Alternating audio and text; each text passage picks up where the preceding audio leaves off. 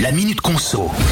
On le sait, le contrôle technique va devenir obligatoire pour les deux roues d'ici l'année prochaine. Et pour accompagner ce changement, le ministre des Transports a annoncé une revalorisation de la prime à la conversion pour ce type d'engin.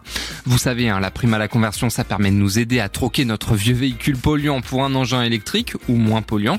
Une prime qui pourra quand même atteindre 6000 euros contre 1100 auparavant. Mais pour la toucher, il y a trois critères à remplir.